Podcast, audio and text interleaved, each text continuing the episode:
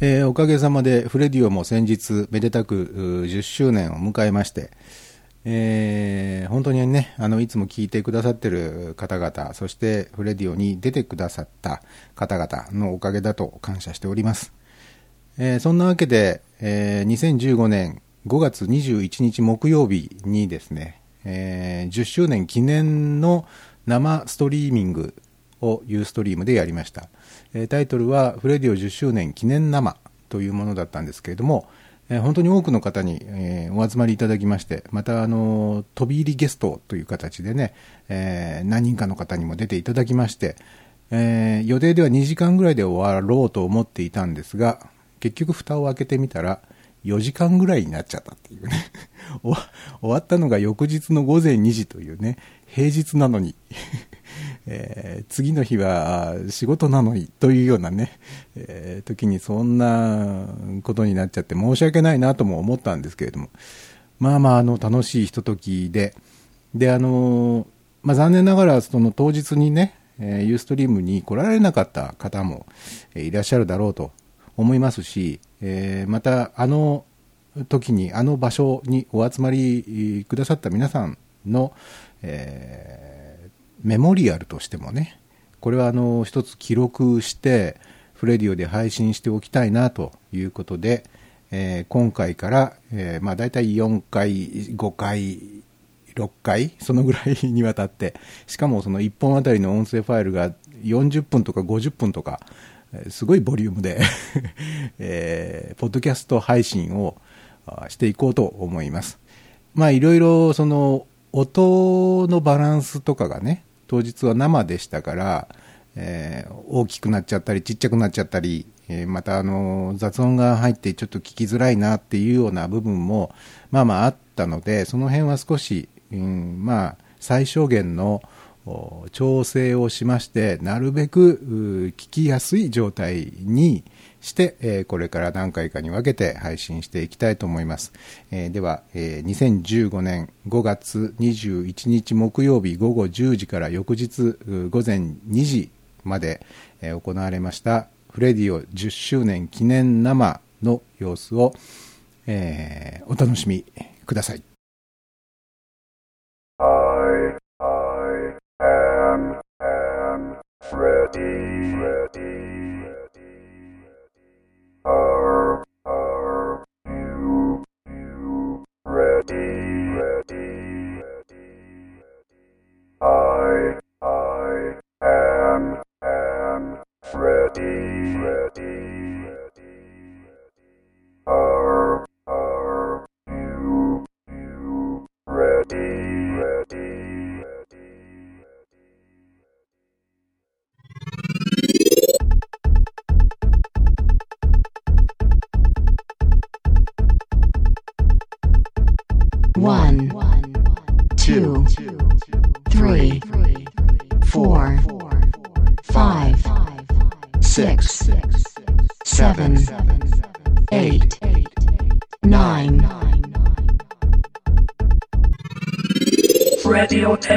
Anniversary.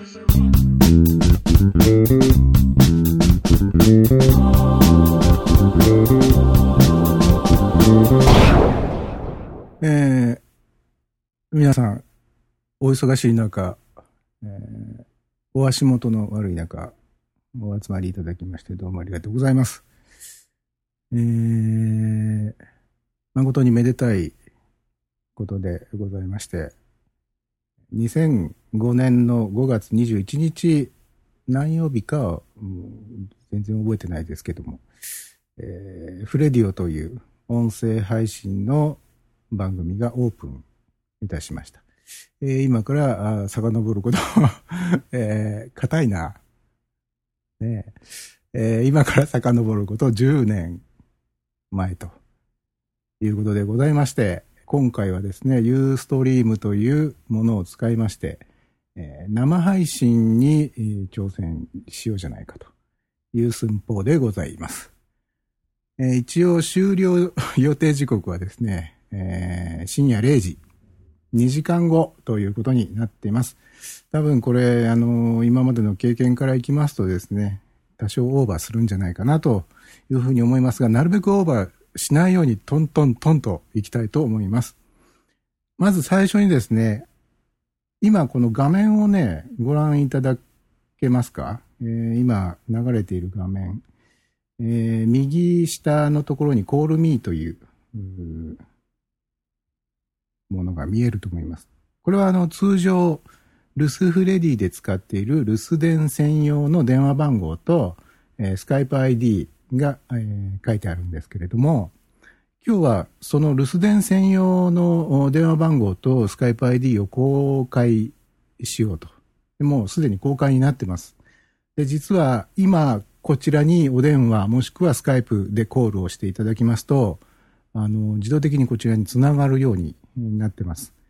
えー、どういうことかというと、いつでもコールしてきてくださって構いませんよというか、コールしてきてくださると嬉しいなっていうことで今、開放してやるわけですね。今日はとりあえず、過去の音声とか、あと皆さんからいただいた、えー、メッセージをご紹介したりとか、まあ、アートワーク系をこの画面を使って、せっかくユーストリームですからね、あの、画面を見ていただきながら、まあ、あでもない、こうでもないと、やるわけです。で、あの、だいたい2時間後に終了できるかなっていうふうに思ってるんですけど、番組の途中に、あの、まあ、どんなにあの、番組の途中、僕が喋ってる途中でも何でも構いませんけども、あの、スカイプコールしていただければ、もう、すぐさまそちらに切り替えて あの、ライブですのでね、聞いてくださっている皆さんと繋がってしまおうじゃないかと ちょっと緊張してます、今日は。数時間ぐらい前からね、異様にあの、手のひらに汗が滲む感じで、ちょっと緊張状態に入ってますね。いい緊張か、悪い緊張かわかりませんけど。まあその、それだけフレディオの10年というのが重いっていうことだと思ってください。まあそういうわけなので、とりあえずあの、こちらで用意した音源をですね、再生している最中は、あの、スカイプをコールを受けてもですね、ちょっとつなぐことができないんですが、今こうやって僕が喋ってる、こう、この時みたいにですね、僕が喋っている、まあ、ああでもない、こうでもないと喋っている間であれば、いつ、えー、スカイプコールしていただいても構いませんので、まあ、気が向いた方は。まあ、あまりあの、長くはお話はちょっと時間の都合でできないと思いますので、まあ、数分、長くても数分ぐらいのやりとりになるとは思うんですけどね。えー、そんな感じです。もしよかったらコールしてきてください。えー、っと、ではまずですね、今回は、えー、まず最初に、えー、皆さんからいただいた祝電をご案内するというえ、生ルスフレえ的なね、コーナーから始めようかなと思います。あの、何人かの方からあありがたいことに、えー、祝電をいただいておりますんで、えー、こちらをまずはご紹介していこうかなと思います。えー、生ルスフレディのコーナーです。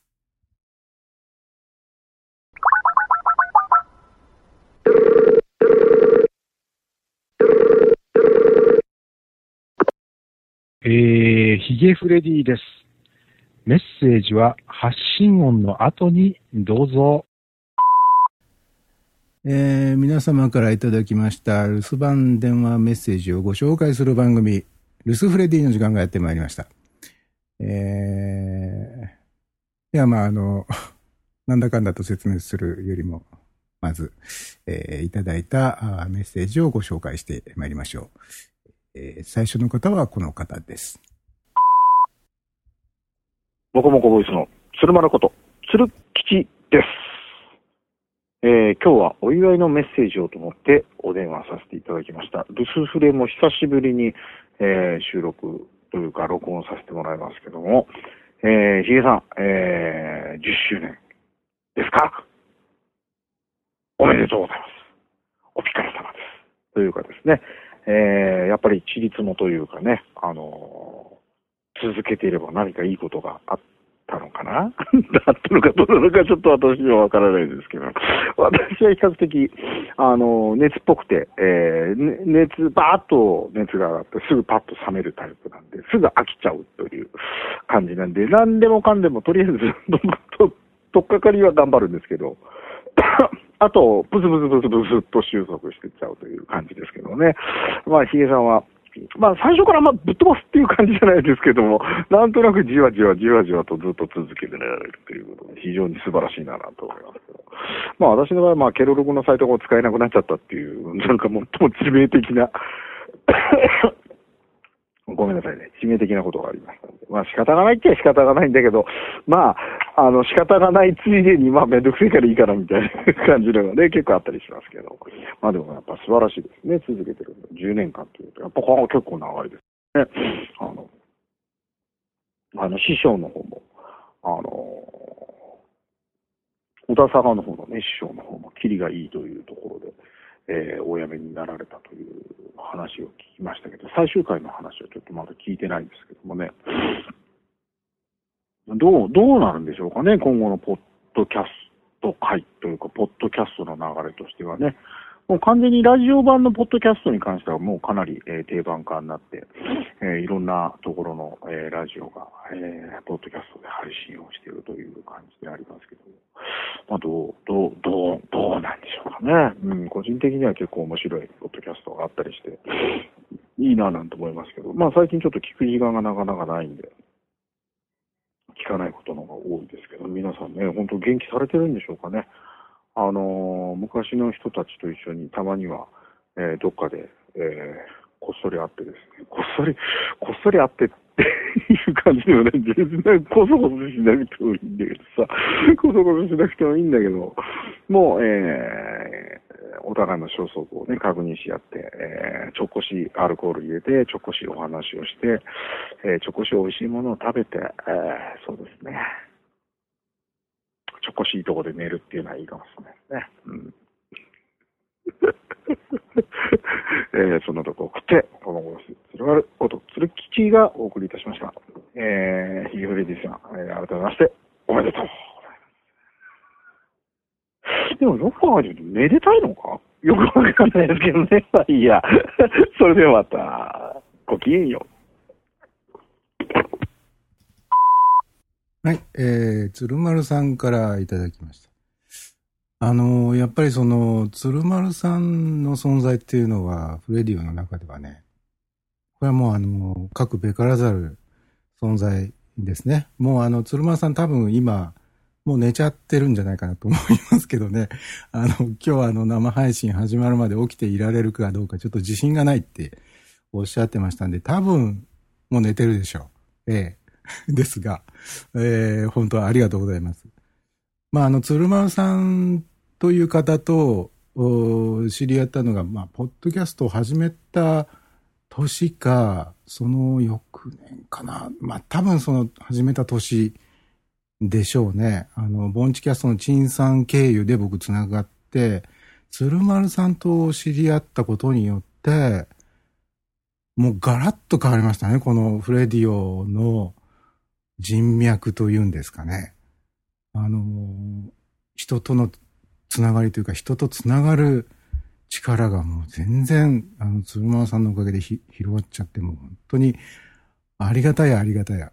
まあ、このルス・フレディという企画自体も、鶴間さんはもう間違いなく最多出場選手でございまして、まあ最近はそんなにあの、ルスフレ自体ね、あんまりメッセージいただくことが少なめになりましたけど、まあ最初の頃はもう結構ね、頻繁に、えー、皆さんからいただいてて、まあその中でも鶴丸さんはもうダントツにたくさんのメッセージをいただいて、えー、いた方ですので、もう本当に足を向けて眠れないという方でございます。えー、まああの、多分今お休みになってらっしゃるでしょうが、えー、これからもよろしくお願いします。えー、というわけで次の留守でメッセージはこちらの方です。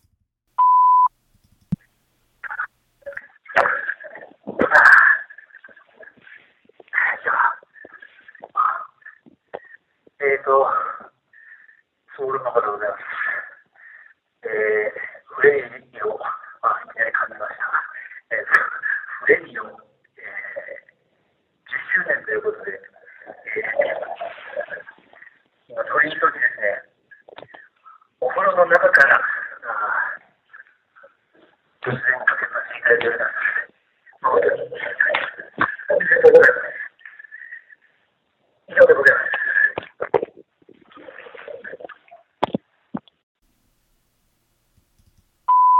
はい、えー、パパさんからいただきました。どうもありがとうございます。というか、あの、ちょっと、あれですね、えー、お風呂の中からあメッセージを入れていただいたということは、これ、多分ね、えー、iPhone かなんかをジップロックなどに入れて、で喋ってらっしゃるんでしょうね。えー、よく、何を喋ってらっしゃるのかよくわからなかったけど、とりあえず、おめでとう的なことをね、えー、いただいたんでしょうね。どうもありがとうございます。なんかあの、お風呂からそのメッセージをいただくと、なんかこう自動的にその、お風呂に入っているスモールパパの、パパのでより戦しちゃいけない スモールパパさんの、あの、裸体を想像させられてしまって、とっても損した気分になりましたけれども、どうもありがとうございます。あの、スモールパパさんとはですね、まあ、スモールパパさんとも結構長い付き合いですよね。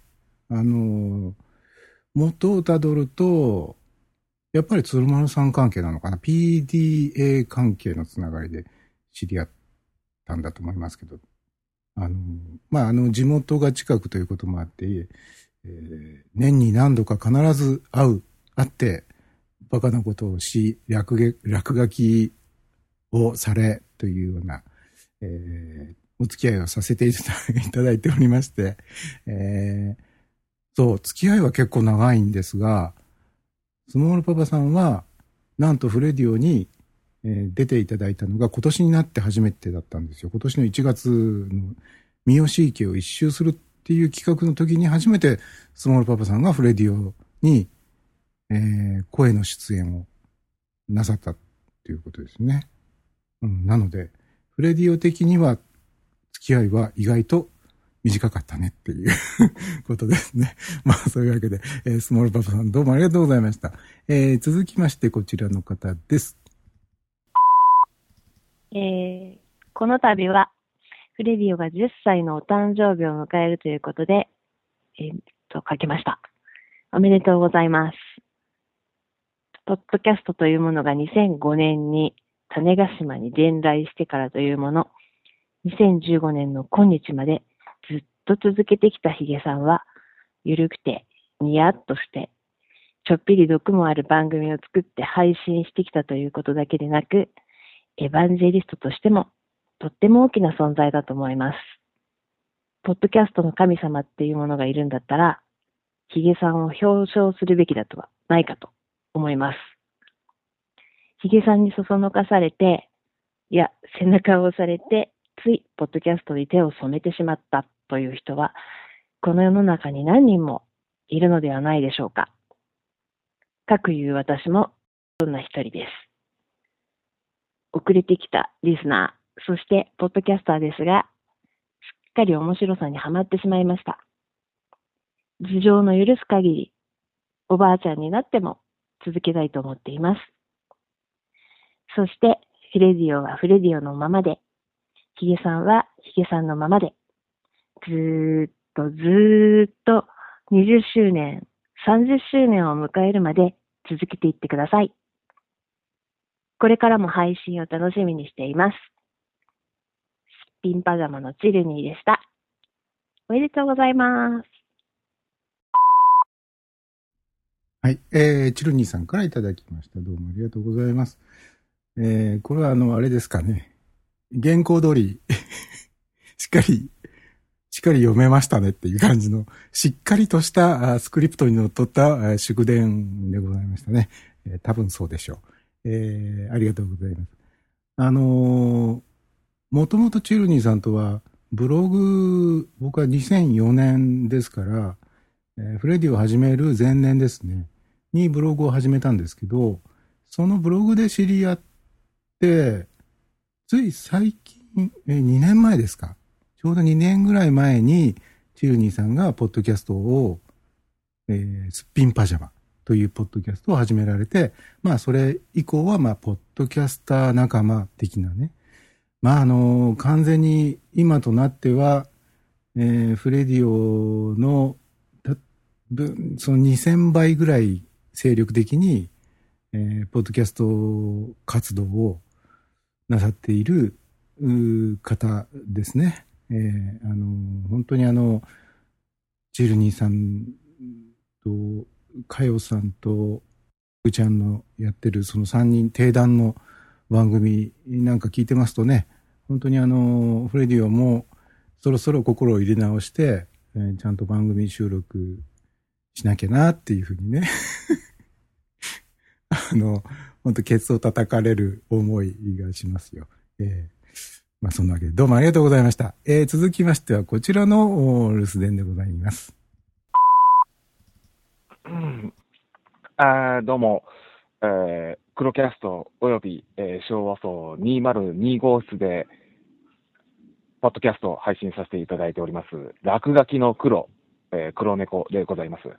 えー、フレディオが10周年ということを聞きまして、えー、大変、えー、おめでたいということで、メッセージを送らさせていただきたいと思いまして、えー、私がね、このフレディオの中で一番のお気に入りのエピソードと言いますのが、文具部という、えー、文具について熱く語るという、まあそのエピソードの中で、満点、えー、噛んだ。万年筆のことをね、語ってたところに非常に心を惹かれまして、まあ私、まあ、絵を描くことを趣味としておりまして、で、まあなんていうんですかね、まあいろいろ絵描いたりしてるんですけども、特にそれまでは、とりあえず、描けるものであるや、どんな文具でも構わねえや、なんていうふうに思ってたところがあったんですね。え、それこそもう、そこら辺の100円ショップで売ってるようなボールペンとかでもいいやとかって思ってたんですけども、でも、この文具部っていうエピソードの中で、えー、ラミーサファリという万年筆、うん、これが非常に書き心地がいいよ。しかも、お手軽な値段でガンガン書けるよっていうことを、えー、話されてたエピソードに、非常にその言葉にぐっと心を寄せられまして、で、じゃあ、試しに僕も買ってみようと思って買ってみたところ、なんていうんですかね、新感覚ですね。ああ、万年筆っていうのはこういう風に書けるもんなんだっていうことをね、えー、その時、まあ、初めて経験しまして。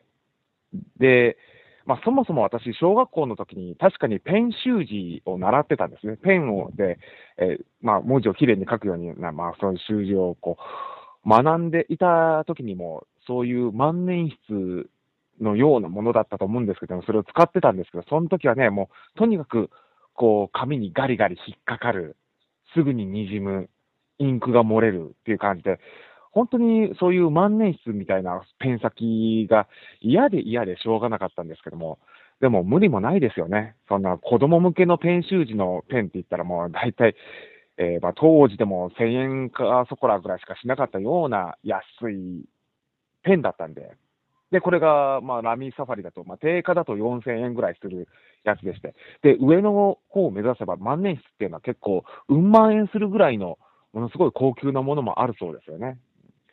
でも、やっぱり私ぐらいのレベルだと、もうちょうどこのラミーサファリぐらいの4000円ぐらいのものがちょうどお手軽だと。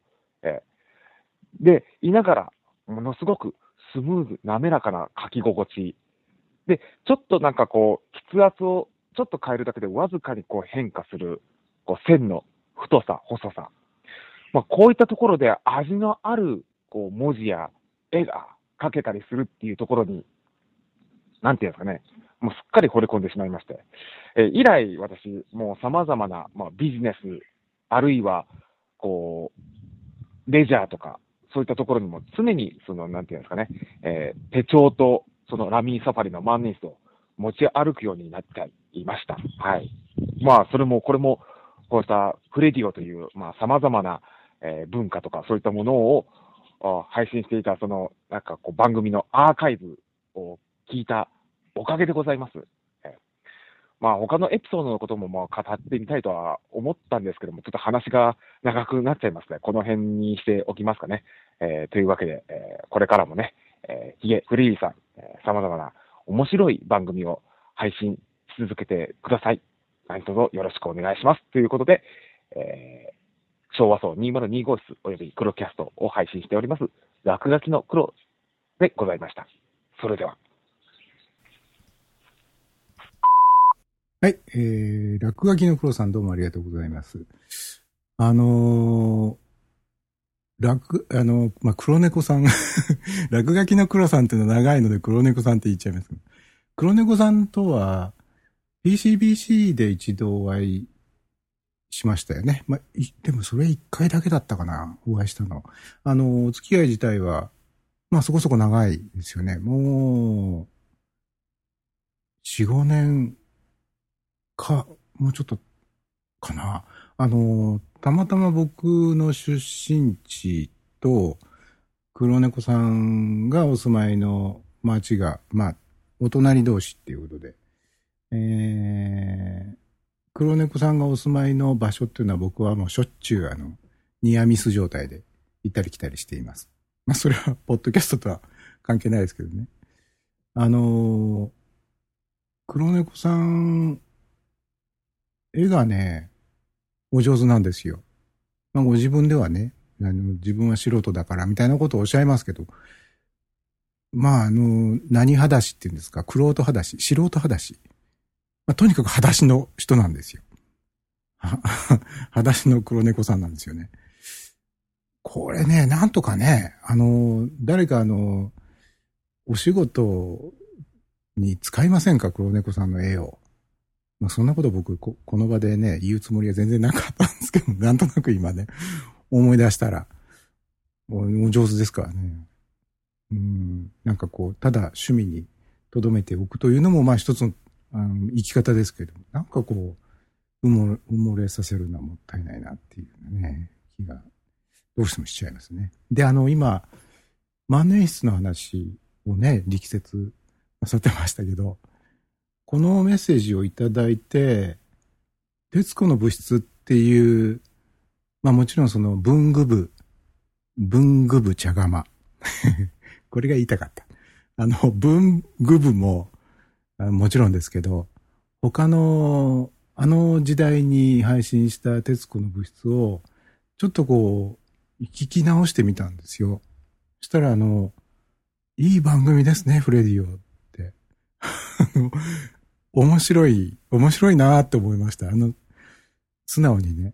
あの、まあ、僕じゃない人間が、あの、インタビュアーだったらもっと面白くなったかもしれませんけど、お話、そのお話をしてくださるゲストの方々の、その、話が面白いんですよね。昨日なんかね、中村さんに出ていただいたブーメラン部を聞いてて、あ、面白いなと思って、まあ、あの、中村さん、あの、ゲストに出ていただいた少し後に、あの、実際にご自分がお作りになったブーメランを、あの、送ってくださって、で、それ僕、あの、近くのグラウンドに行って、こう、ブーメラン投げて遊んだりなんかさせていただいてね、あ、ブーメランね、ちゃんとね、ちゃんと投げるとね、ビューンってね、本当に戻ってきますから、あれ。えーあの、もしブーメラン部まだ聞いたことない人は、ちょっと聞いてみてください。まあ、あとは、あの、社会派の、えー、徹子の物質とかありましたね。あの、郵便部とかね。あと、あの、法務部、法務部税理課だったかな。あの、青色申告とかの申告の時期に、申告関係の、えー番組を作ったりね。まそれも面白かったなまあ、そのようにですね、あの、自画自賛ではありますが、あの、あの頃のフレディオって結構面白かったなっていう話です。えーそれだけです。えーっと、落書きの黒猫。あ、違う違う。あ、かかってきた。はいはい、もしもし。えー、ヒゲフレディです。もしもし。もしもし。もしもし。はいはい。ヒゲフレディです。鶴丸です。え、起きてらっしゃったんですか？起きました。よえ起きました。いつ頃ですか？さっきあの、鶴丸さんからのメッセージご紹介しちゃったんですけれども、その時は起きてらっしゃいえいえ、私は今、これ実は留守触れに入れて、時は、とりあえず、とりあえずこの音声流してもらって、そのまま俺は寝れるかなと思ったらいきなり本人が出てびっくりしたところです。それは面白い展開ですね。ええこれあの、うん、あれ？ええ久しぶりに留守で、留守触れしたらなんか、ちょっとメッセージが変わったんだなって最初思。いやいや、生放送中にえーわざわざ留守電入れなくていいじゃないですか。いやいやいや、ちょっと恥ずかしいからいや、さ。またまたそういうこと。いやいや、でも、ひょうたんからこまですね。今生放送中です、これ。えー、今、あの、全全世界に鶴丸さんの声が。はい。あら、あ、改めまして、あの、フレディ10周年、えおめでとうございます。どうもありがとうございます。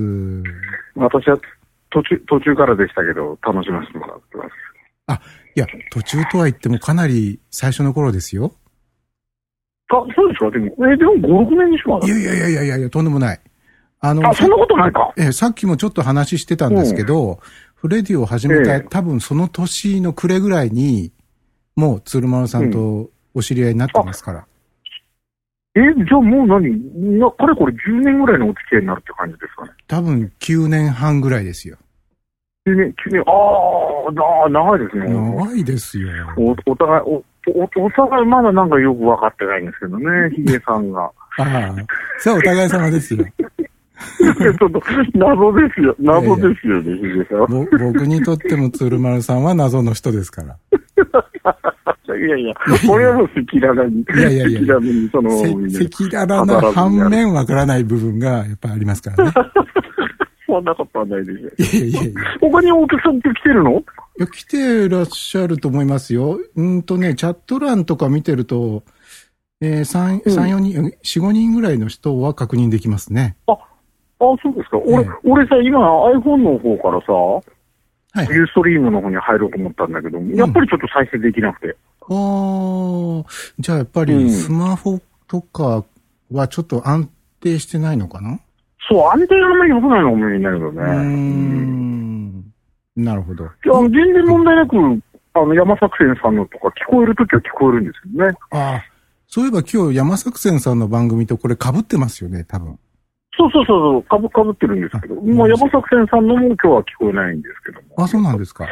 比較的にユースト先生は比較的聞こえないことの方が多いんですけども。ああ、じゃあまあ、あの、あれですねコメン。ト書いてると、調子のいい時と悪い時といろいろあり、あるんですね、きっとね。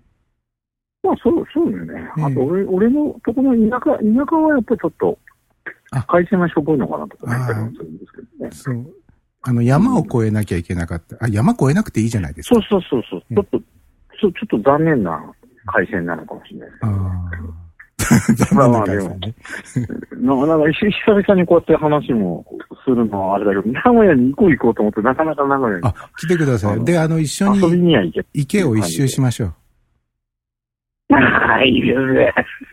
ちょっと待って、なんかこの間みんなにやられちゃったから非常に悔しいんだけど。えー次はじ、もうぜひ、ぜひ池を一周しながら鶴村さんと深い話をさせていただきたいですね。ああ、いいいいですね、いいですね。ええぜひ、ぜひやりたいと思います。えーまあ、い今私の中でシーンは、あの、あの、なんだっけ、かよ、かよ、かよ、かよめぐちるに、あ、まあ、うんと、順番ちょっと違うかもしれないけど、わかります。それですねな。なんか自分で違うかもしれないけど、ええあのーポッドキャ、ポッドキャスターサンバカトリオみたいな感じ。サンバカ、サンバカ、三美女でしょ、三美女。なんかもう、もう、はためちゃなあの3人が繰り広げるあのトークがもうおかしくておかしくえて。ー頑張ってらっしゃいますから。鶴丸さんもポッドキャスト頑張ってくださいよ。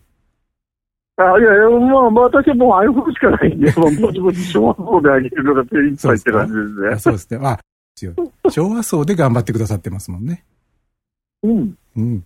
小学校が一応、私の今、今、あの、あれですね、あの、ホームみたいな感じになってる。もうケロロがもう完全にダメなんで。そうなんですよ。そこがね、そうですね。そこでが、一応ね、シーサーでも一応取ったんですよ、アカウント自分はいはいはいはい。で、それでシーサーの方に移行しようと思ったら iMac がうちの娘に壊されて、うん。それ以来 iPhone でしかネットにこぎ出してないという感じですね。ちょっとそれはきついだからですね。編集も、うん、編集も何もできないしっていうう感じで。ん。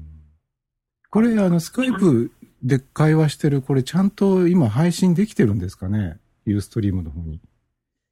でき、おこの、この声ですか？はいはい。できてるんでしょう。あ、どう、どうなんです？多分大丈夫です。どうなんですかね？わかんないですけど、私,、うん私は聞く環境にないんで。今日はですね、あのーこの10周年の記念生の最中はいつでもスカイプは誰からでも、あの、お受けしますっていう企画でやってるので、うん、そうですよね。ええうん、そうですけど、俺、それが留守電だって知らなくて。うん。これ知らないのにちゃんとこう、こういうふうに今喋れてるっていうのがまた、鶴丸マジックですよ。なんていうの？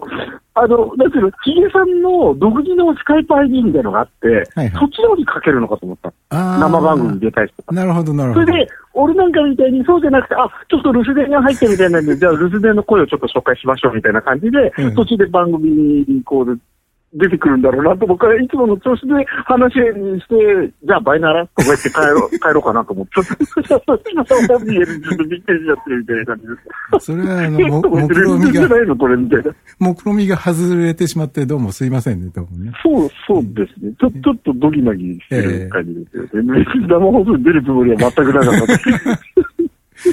こっそり、こっそり留守電だけ入れて親飯だけしとこうかな。まあ僕としてはそっちの、こう、こういうふうになってよかったなとは思いますけど。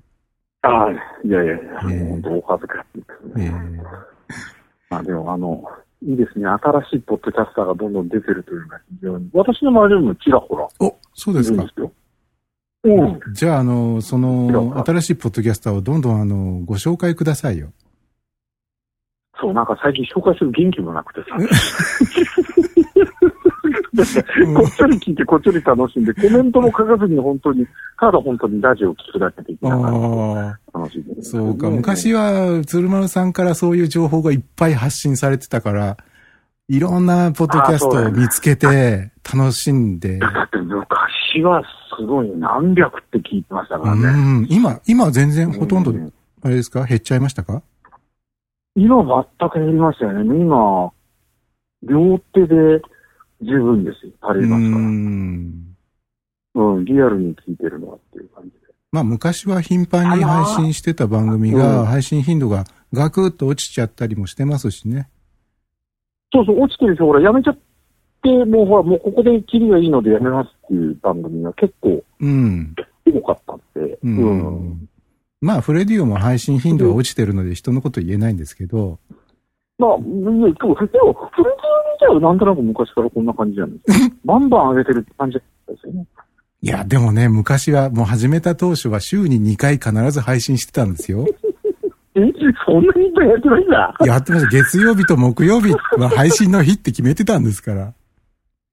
あ、そうでしたっけ？ええもう俺な、なんとなく、フレ、あの、ほら、なんていうの、あの、あ、そうか、フレディオ。えっ、と、違う違う違う違う。あ、違うよ。あれ、なんか、あどっちがどっちだったっけえ？なんだえ、ブログはなんだっけ？ところ。ブログ、ああいうフレディですよ。あ、ブログはああいうフレディ。うん。そうそう。なんとなくブログの方にずっと行ってたんで、なんとなく、あの、フレディは本当たまに配信される。ああ。まあ、と途中からはねな。そうですね。まあ、あのいただいた留守電を半年ぐらい平気でほっぱらかしにしちゃったりするような番組になっちゃいましたからね。そうそうですよね。ええ本当申し訳ないですたまになんかわけのわかんないデス電が入ったりするのが、うん。いいやが面白かったりするけど。え懐かしいまあね、本当にあの、えー祝電も送っていただき、こうやってあの、スカイプもコールしていただき、どうもありがとうございました。え、いい。えああのー何この番一、旦寝こちゃってたんで。あ、ね、あ、もうでもあれですよね、スマホでちょっと聞こえにくいってなるとちょっときついですね。あのあでもあれでしょ？あの、ポッドキャストで配信するんでしょ？この、なんだよ。うん、多分あの、うん録音がうまくいってれば、うん、後日。なんかちょっと編集ちょっとして短くして配信すると思います。あ、なるほど。うんあの、イントロだけはすごく楽しみにしてたんだけど、イントロちょっとごめんなさい、寝ちゃっってたんです。それは残念ですね。じゃあ、あの、ポッドキャストで配信するときはイントロはカットしてと。イントロ、イントロ、新しく作ったイントロだけ聞きたいな、なんて。そうですかあの、そう、そう、キリンさん。とはね、寝ないでよ、みたいなこと言われて大丈夫とか思ってたん。ですけど、うん。あの、すっかり寝ちゃって、ふっと今、さちょっと前にふっと気がついて、おいおい、もう始まってると思って、一生懸命プレイボタン押したら聞こえないから、なん。か悔しいから、じゃあ留守電だけ入れとこうとうん。まあまあよかったです。もしあの、えっ、と、スマホで聞けるようだったらこの後も、あの、楽しん。でください。寝落ちさせて、いただいて、まだあと、後の人もいろいろ詰まってるでしょうから、この辺で渡して失礼させていただいて。どうもありがとうございました。いえいえ、とんでもないです。本当におめでとうございます。これからもよろしくお願いします。はい、どうも。はいはい、失礼します。えー、というわけで、鶴丸さんから突然、えー、さすがあの、ハプニングの王様っていう感じがしますよね、鶴丸さんは。天然であの、何もこう狙わずにこういうことが起こってしまうっていうのはもう本当鶴丸マジックだと思います。えー、っと、で、どこまで行きましたっけ？あ、そうだ。えー、っと、留守電のご紹介が途中でしたね。えーっと、落書きの黒さんからいただいた留守電をご紹介したところまで行きましたから、えー次のお留守電はこちらです。こんにちは。スモールパパです。えっ、と、先ほど、050プラスの、電話番号にですね、えー会社から電話がありまして、まあ、折り返しかけようと思ったんですけども、え履歴のところにですね、えハロー兄さんの番号があって、お、なんでこれ会社の電話番号と、比叡さんのこの電話番号が似てんのかなと思いつつですね、まあ、ハロー兄さんの番号で、えー発信したんですけれども、間違いでございます。ただまあ、そのままワン切りしておくのも気持ちが悪いので、報告です。それでは。はい、えー、スモールパパさんから2度目の、えー留守電でしたが、こちらは特に10周年とか全然関係なく、間違い電話をしちゃったんだけど、まあ、かけちゃった手前、なんなんか喋っとこうかっていうようなね、ありがたい メッセージでございました。あのーお風呂の中から入れてくださった音声よりもしっかり聞こえてて、えーよかったと思います。えこういうしっかり聞こえる形で、あのー10周年おめでとうって入れてくれてたらよかったのにな。はい。そう、そういうことを言ってはいけません。はい。ごめんなさい。えースモールパパさんどうもありがとうございました。